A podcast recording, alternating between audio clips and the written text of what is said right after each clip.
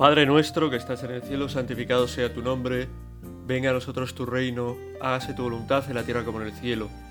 Danos hoy nuestro pan de cada día, perdona nuestras ofensas como también nosotros perdonamos a los que nos ofenden. No nos dejes caer en la tentación y líbranos del mal. Amén. Me acordaba el otro día, escuchando el Evangelio propio de, del día que tocaba, de una historia que le pasó a una persona que conozco, que es que tenía una boda, la boda de, de un amigo, en una ciudad pues lejos de la suya y fue en tren a esa boda, pues con su portatrajes, con su traje metido dentro de la maleta, de la maleta no, en el portatrajes, y todo, eh, todo iba fantástico, era maravilloso, hasta que llegaron las horas previas a la ceremonia y bueno, pues fue al hotel donde se alojaba, pues a vestirse, a prepararse para la boda. Y al abrir el portatraje descubrió que solo estaba la chaqueta, ¿no? que, no, que el pantalón no estaba, ¿no? Entonces, bueno, pues recordaba perfectamente cómo había preparado el potatrajes y había metido pues tanto el pantalón en una percha como el, eh, la chaqueta en otra y solamente había la chaqueta y una percha sin nada, ¿no? Era un potatrajes que por abajo era abierto, o sea que dedujo y es posiblemente eso lo que había sucedido, que el traje se había resbalado en algún momento en el tren, en el, en el trayecto, lo que fuera, y se había caído, y se había quedado sin pantalón. Quedaba pues una hora para la ceremonia, cosa así, y no tenía pantalón de traje. Y lo que hizo fue ir con por arriba. Bueno, pues hay gente que tiene menos vergüenza y gente que tiene más vergüenza, ¿no? Yo no sé qué habría hecho realmente, pero él lo que hizo es ir por arriba pues con su chaqueta, su camisa y su corbata y por abajo con, con los vaqueros, que es el otro pantalón que tenía, unos vaqueros, ¿no? Que tenía con el que había hecho el viaje y, y así fue, ¿no? Y lógicamente eh, llamaba la atención de la gente, ¿no? Llamaba la atención de la gente porque no iba pues bien vestido para una boda, ¿no? Aunque hoy en día, bueno, ya puedes ver cualquier cosa prácticamente en una boda, o sea que tampoco... El caso es que hace unos días el Evangelio hablaba de esto, ¿no? De la importancia de recibir la invitación al banquete de bodas que nos hace el Señor y de ir con el traje adecuado, ¿no? Al final del Evangelio dicen, tú, ¿cómo has entrado aquí en esta boda vestido así, ¿no? Y echan fuera uno. Y el Evangelio de este domingo nos sigue hablando de, de la importancia de acudir al banquete al que nos invita el Señor de esforzarnos, de esforzarnos, ¿no?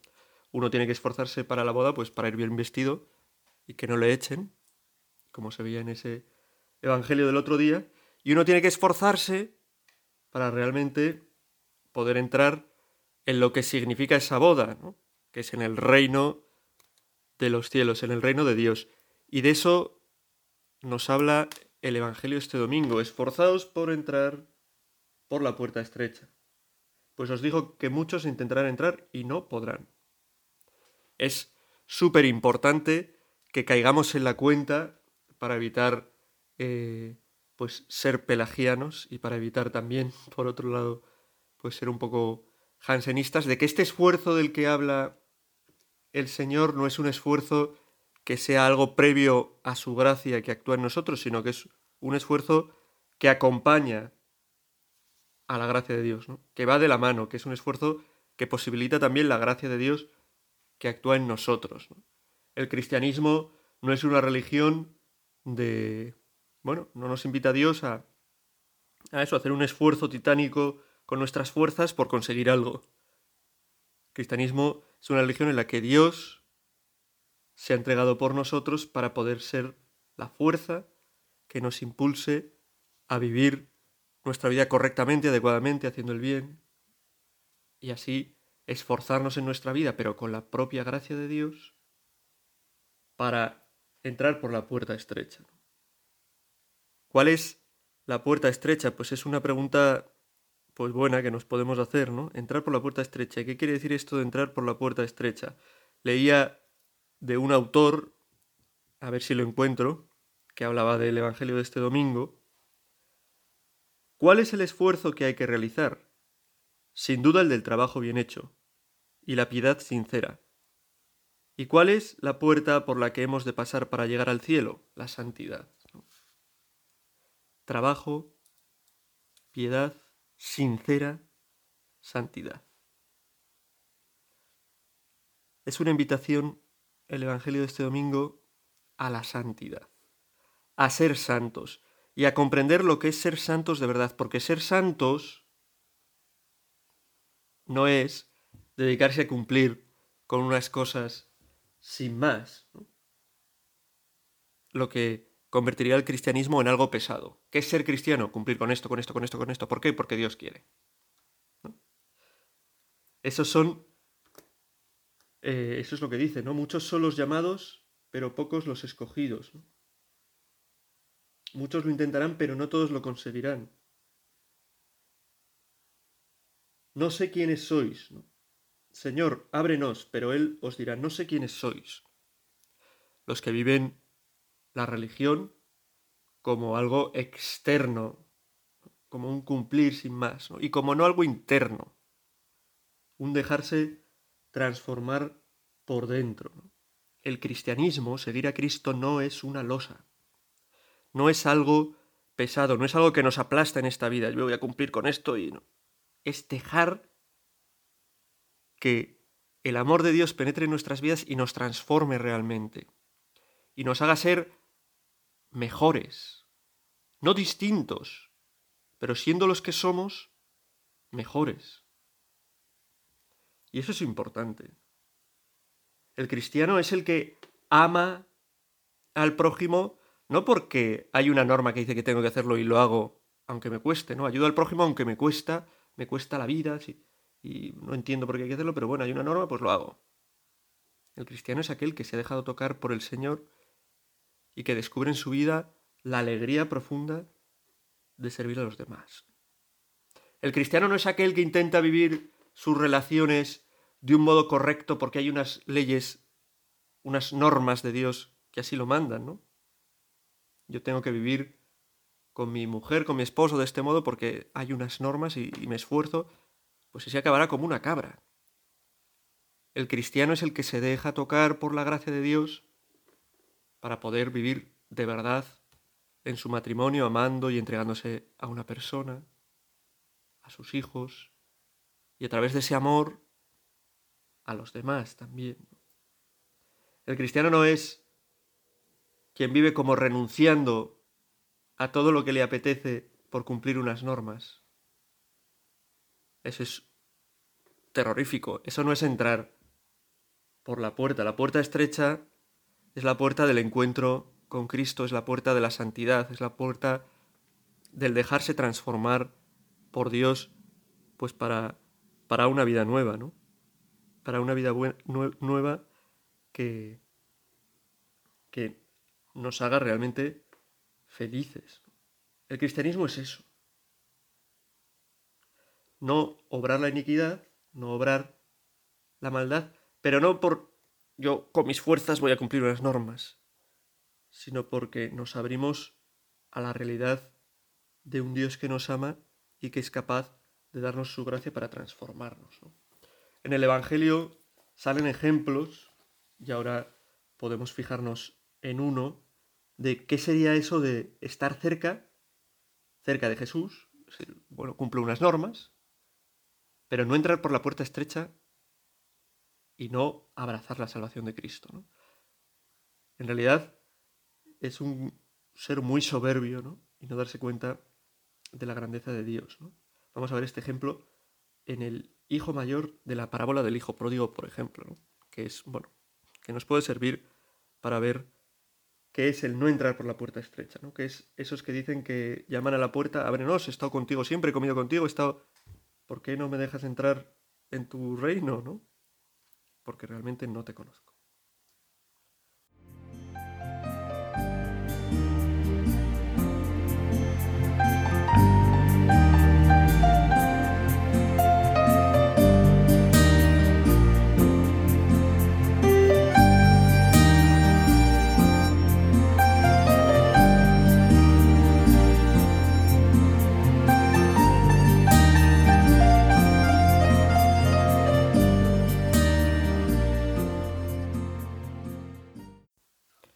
Fijaos, eh, el hijo mayor de la parábola del hijo pródigo.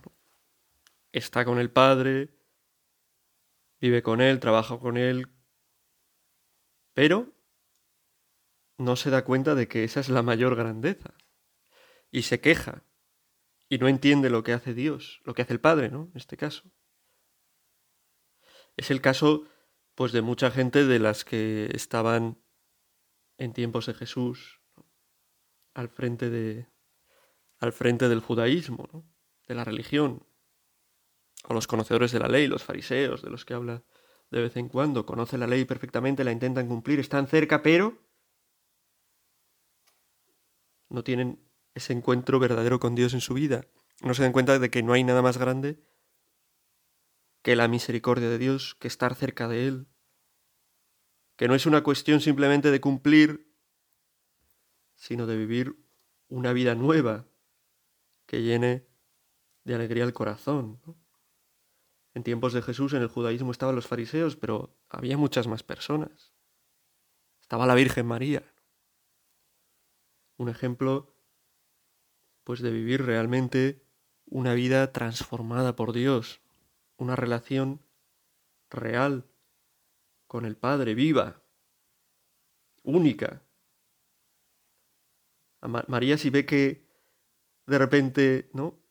Alguien se convierte en el último momento y recibe la misma paga que ella, pues no se iba como el, el hijo mayor de la parábola del hijo pródigo a quejar, ¿no? Pero ¿qué es esto? Yo todo el rato cumpliendo, este cumple al final y le das lo mismo. Sino que viviría una alegría profunda. Porque está en las cosas de Dios y sabe que no hay nada más grande que, que, un pecador se convierta y vuelva. Y ella que está en las cosas de Dios no se siente de menos, porque estar en las cosas de Dios no es una gran carga. ¿No? El hijo mayor de la parábola del hijo pródigo es como si dijera, yo llevo soportando todo este tiempo, cumplir tus normas, estar bajo, bajo tu, pues eso, bajo tu mirada, bajo tu tutela, estar contigo. Y a este que se ha ido y vuelve ahora, a este que se ha ido a vivir la vida de verdad, vuelve ahora al final y le, y le das lo mismo. No, es que no hay nada mejor que estar con Dios. Ese tendría que ser eh, nuestro grito, ¿no?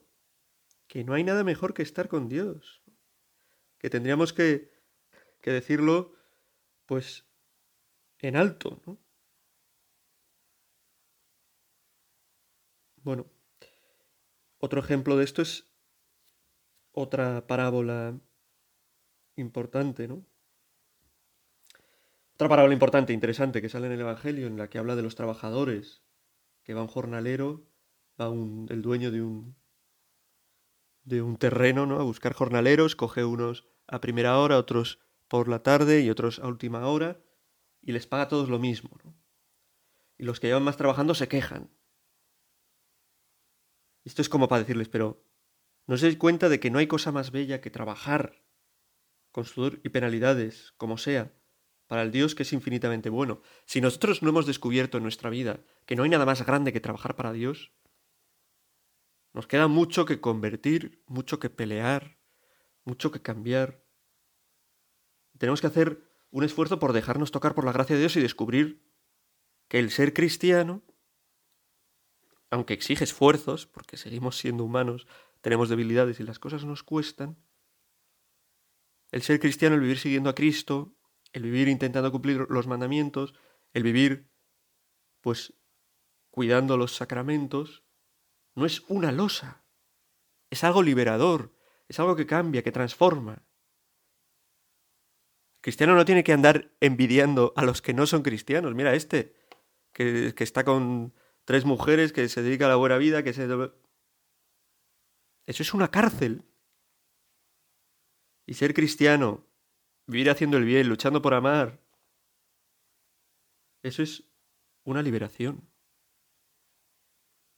Nosotros, cada uno de nosotros, estamos invitados al combate, perdón, al combate no, al convite que del que habla el evangelio.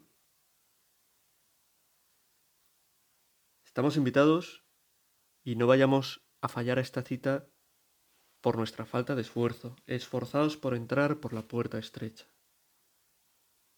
Esforzaos por vivir vuestra vida cristiana con entereza, con plenitud, con ser cristianos no solo por un lado y por el otro lado, pues no parecerlo, sino que el cristianismo sea algo que nos marque. Con vivir un cristianismo, un cristianismo desde dentro, un cristianismo en el que realmente tengamos esa relación íntima con Cristo, esa relación íntima con el Padre. Esforzaos no en cumplir unas poquitas normas, sino en entrar por la puerta estrecha, pasar por Cristo, conocer a Cristo. Yo soy la puerta, dice Cristo. Él es el camino. Y el cristianismo no es cumplir una serie de cosas, el cristianismo es encontrarse con una persona que transforma y que salva, que salva de verdad, que es Cristo. Al final del Evangelio dice Jesús, mirar, mirad, hay últimos que serán primeros y primeros que serán últimos. Bueno, es una frase que se puede interpretar de distintas maneras, supongo. Pero tenemos que interpretarla nosotros en, a raíz de lo que estamos hablando, ¿no? Hay primeros que serán últimos.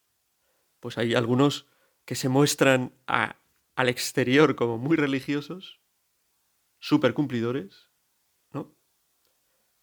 Como las, monjas de Port Royal. Bueno, luego hablaré brevemente de estas, ¿no?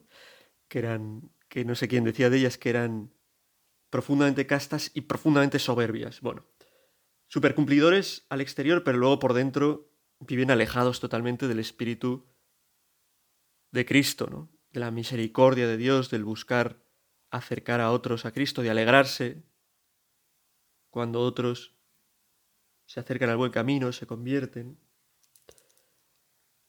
Eh, las monjas de Port Royal, no sé exactamente en qué siglo situarlas ahora mismo, tendría que mirarlo y no me da tiempo porque estoy aquí, pero en el siglo XVI, XVII, una cosa así, pues un convento muy influido por el jansenismo.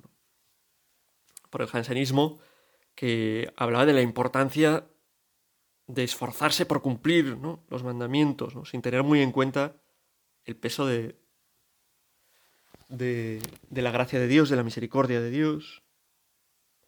Por eso decían de las monjas que habían ahí que eran supercastas, que sí, que había que cumplir, tal, no sé qué, pero que en el fondo eran unas soberbias, porque se creían que eran buenísimas y las mejores, ¿no? porque eran capaces de hacerlo y no se daban cuenta de que quien hace que obremos las obras grandes es el Señor y que esto sucede cuando nosotros somos humildes y reconocemos pues lo, poco que, valemos. De esto habla la lectura de la carta a los hebreos de este domingo. La importancia de dejarse corregir por el Señor.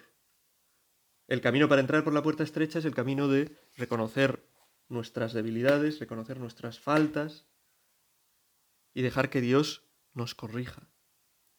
Aunque a veces sea de un modo pues que no entendamos. A veces nos pasan cosas en la vida que decimos, ¿por qué Dios me haces esto? Dios no hace directamente ningún mal, pero a veces los permite y de él saca bienes, nos ayuda a ser más humildes, nos ayuda a darnos cuenta de lo poco importante que la vida son tantas cosas a las que a veces damos tanta importancia.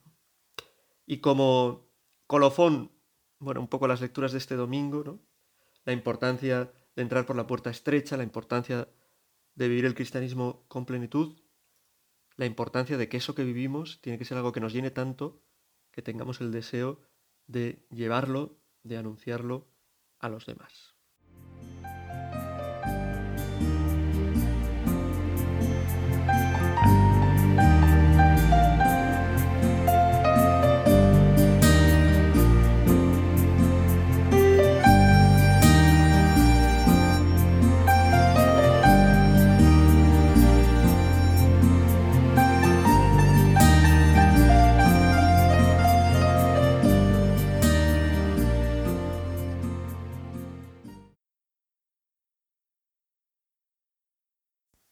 Pues vamos encarando ya la parte final de esta meditación en este domingo, a la luz pues de las lecturas de este día que nos habla pues de tantas cosas, ¿no? Yo diría de, de la santidad, de lo importante que es buscar la santidad en nuestra vida, ¿no? La santidad no como algo externo, un cumplimiento, sino como vivir realmente una relación profunda, interna, viva con Cristo, notar que esa relación nos hace bien, que nos transforma, que nos llena de alegría, ¿no? Que no es una losa, ¿no? Si estamos viviendo una losa, no estamos viviendo el cristianismo. Si estamos viviendo como aplastados por algo, tengo que cumplir esto, no estamos viviendo el cristianismo. Cristo viene a liberarnos. Y al, bueno, meternos en este camino y al esforzarnos por este pasar por la puerta estrecha, por esta santidad, por ese encontrarnos con Cristo, un esfuerzo que, como digo, no es un esfuerzo que parta simplemente de nosotros, sino detrás del que está también Dios, ¿no? Para ayudarnos. Tenemos que esforzarnos también por porque es parte, ¿no? Quien, quien quiere ser santo, quien busca la santidad, no se limita a vivir esa santidad para él mismo, ¿no? Sino que la santidad es algo que de sí mismo, que por sí misma busca expandirse. Cuando uno descubre, si uno vive el cristianismo como una losa, pues no quiere compartirla con otros. ¿Para qué le voy a pasar esta losa? ¿no? A no ser de que sea un cabrit, un cabrito, iba a decir algo peor, ¿no? A no ser de que seas malo. Pero si vives el cristianismo como lo que es, como una liberación, como un encuentro que da vida, como... Pues quieres llevarlo a los demás. Quieres que todos los pueblos de la tierra conozcan la justicia, que es de lo que habla la primera lectura, que es de lo que habla el Salmo, id al mundo entero y proclamad el Evangelio, y que también es de lo que habla el Evangelio, que dice, y vendrán de oriente y occidente, del norte y del sur, y se sentarán a la mesa en el reino de Dios. Habla de que muchos serán llamados de distintos sitios por el Señor. Nosotros, nuestra labor no es la de convertir a la gente. El que convierte, el que cambia la vida es Cristo. Pero sí la de ser pequeños instrumentos que ayuden a otros a acercarse a Cristo. El cardenal Newman tiene una frase que bueno, pues que está sacada bastante del evangelio, ¿no? De ese que dice Jesús ser sal del mundo, sal de la tierra y luz del mundo, ¿no? A lo que nos invita. Pues nosotros estamos llamados a ser esa sal. Esa sal que es pequeñita, que es poca, pero que hace que todo adquiera sabor. Newman dice, dadme, a ver, así, dadme diez santos y cambiaré la ciudad de Londres. ciudad de Londres en el siglo XIX, pues no era la ciudad de la virtud, digámoslo así. Es más, la religión se había convertido bastante y el cristianismo de esa iglesia anglicana oficial en algo de cumplir unas normas, de aparentar ser una persona recta, pero luego en tu vida cotidiana, en pues vivir de cualquier manera, ¿no? Newman, darme diez santos y convertir en Londres. ¿Tú dónde estás ahora? Pues piensa en tu lugar y piensa con si en Londres, que había un montón de habitantes en aquella época, con diez santos, dice Newman que vale, pues donde estés tú, si estás en un pueblo pequeñito, igual vale solo contigo, ¿no?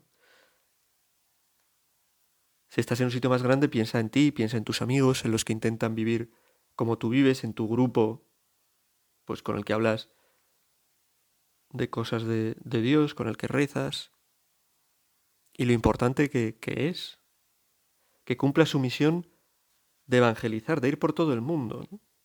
Y todo el mundo, pues para ti probablemente sea tu casa, tu trabajo, los ambientes en los que te mueves, y ahí es donde tienes que llevar esa suavidad, esa alegría, esa paz que, que es la de vivir siguiendo a Cristo. Esa liberación. Las auténticas losas son los pecados. Y podemos vivir en un mundo con apariencia de gran libertad, de gran... Pero la gente vive soportando grandes losas. Porque quien es un egoísta lleva una losa encima que no puede soportar. Es un infeliz, en realidad. Quien es un lujurioso y no vive ningún tipo de orden, pues, a la hora de, de buscar amar a alguien, entregarse, formar una familia. Vive una losa terrible, vive una esclavitud, una incapacidad de hacer aquello para lo que estamos hechos, que es amar, que le va destrozando. Quien coopera en cuestiones que tienen que ver con atentar contra la vida humana, como el aborto, como la eutanasia, como... Realmente vive un infierno. Esas son las losas. Ir por las por la senda que no es estrecha, por la senda ancha que lleva a la perdición, eso es una losa. Alejarse del camino del Evangelio, eso es una losa. Pasar por esa puerta estrecha que es Cristo, que nos salva, que nos ilumina, que nos da vida, que nos libera, eso es quitarse las losas de encima. Y este, como buenos cristianos, tiene que ser nuestro deseo para con los demás. Ayudarles a que dejen atrás sus losas. Ayudarles a que dejen atrás los pesos que les, que les impiden avanzar. De la predicación de San José María también podemos ver cómo en camino, pues habla de esto, de la importancia de unos pocos que sean sal, que den luz, que transformen. Si en cada nación hubiera un grupo de padres de familias santos, de médicos santos, de arquitectos santos, de obreros santos, estarían resueltos todos los problemas. Basta un puñadito de sal para sazonar la comida de muchos. Para conferir un nuevo sabor al mundo será necesario relativamente pocos. Pero tú eres uno de esos pocos que has sido invitado al convite del Señor, a la boda, a la salvación, al reino de los cielos, y que como parte de esa invitación has sido invitado a anunciar a los demás este reino, a vivirlo en tu vida como una liberación y hacer que otros puedan conocerlo de verdad. Pues creo que este domingo ha sido un poco batiburrillo quizá la meditación, porque, bueno, son lecturas densas, a veces difíciles, quizá de comprender, pero que el mensaje es claro. Que no podemos dejar pasar la oportunidad de estar cerca del Señor, de entrar por la puerta estrecha, que la puerta estrecha es la que libera, y que esa liberación tenemos que ayudar al Señor con lo poco que somos a que pueda llegar a cuantas más personas mejor. Pues lo vamos a poner todo esto en manos de nuestra Madre la Virgen y a ella pues encomendándole esta labor de bueno, de buscar a Cristo y presentarlo también a los demás, de rezamos. Dios te salve María, llena eres de gracia, el Señor es contigo, bendita tú eres entre todas las mujeres, y bendito es el fruto de tu vientre Jesús. Santa María, Madre de Dios, ruega por nosotros pecadores, ahora y en la hora de nuestra muerte. Amén.